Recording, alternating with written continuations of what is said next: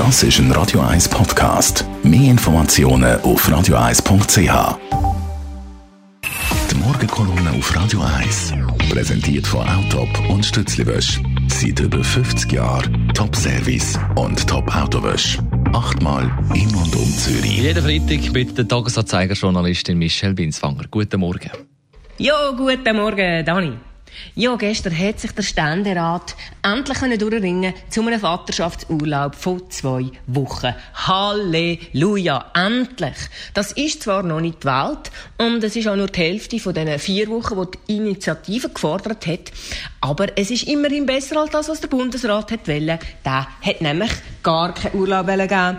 Jetzt könnte man sich aufregen und sagen, ja, aber die Schweiz ist immer noch ein Entwicklungsland in Sachen Familienpolitik. Und das stimmt auch.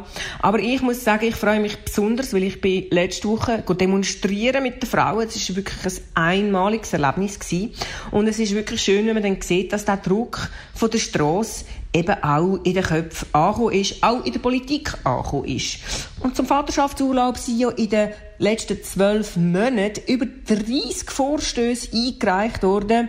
Und äh, darum hat sich der Ständerat vermutlich jetzt eben dem Druck müssen beugen Warum hat eigentlich die Schweiz so lange gezögert? Wir sind ja wirklich hinter in Europa und da kann man sagen, es, wir sind einfach immer noch wahnsinniges konservatives Volk. In den Köpfen ist das wirklich noch nicht angekommen, dass äh, Männer, äh, Mütter und Väter ein bisschen andere Rollen auch haben können. Das sieht man jetzt gerade wieder in der Weltwoche, da heisst im Titel «Die mutterlose Gesellschaft» und das insinuiert, die Jugendlichen haben Depressionen und Selbstmordgedanken, weil ihre Mütter eben gehen arbeiten. Und lustigerweise wird das aber im Artikel selber gar nicht bestätigt. Die Expertin, die sie dazu befragen, weist das weit vor sich, aber da sieht man, man will das Bild einfach. Die Befürworter vom Vaterschaftsurlaub, die sagen ja, ja, es ist total wichtig, dass der Vater ein bisschen viel Zeit mit dem Kind verbringen kann. Und jetzt ist es so, dass äh, zwei Wochen auf ein ganzes Kinderleben gerechnet äh, nicht wahnsinnig viel ist.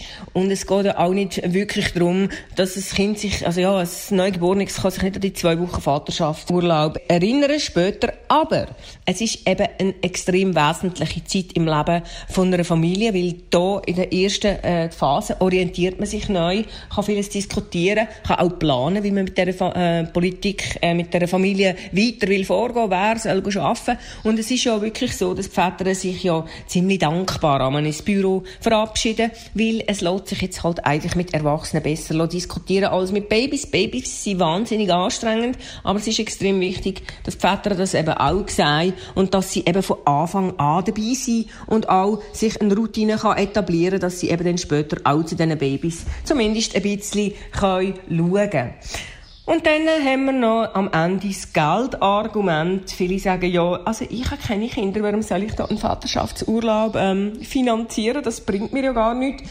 Da dazu muss man sagen, hey, der finanziert so viele Sachen fürs Gemeinwesen, wo der vielleicht auch nicht so viel braucht. Und wenn man mit so einem Vaterschaftsurlaub kann, ein bisschen mehr Gleichstellung erreichen, ein bisschen mehr Nähe von den Vätern zu ihren Kindern und vielleicht eine kleine bessere Chance, dass die Frauen nachher auch wieder ins Erwerbsleben zurückfinden, was alle davon werden profitieren, dann sind die 0,06 Prozent, die wir von unserem Lohn müssen geben müssen, die andere Hälfte finanziert dann der Arbeitgeber, dann ist das also ganz eine geringe Summe und ich glaube, am Ende lohnt sich das für alle.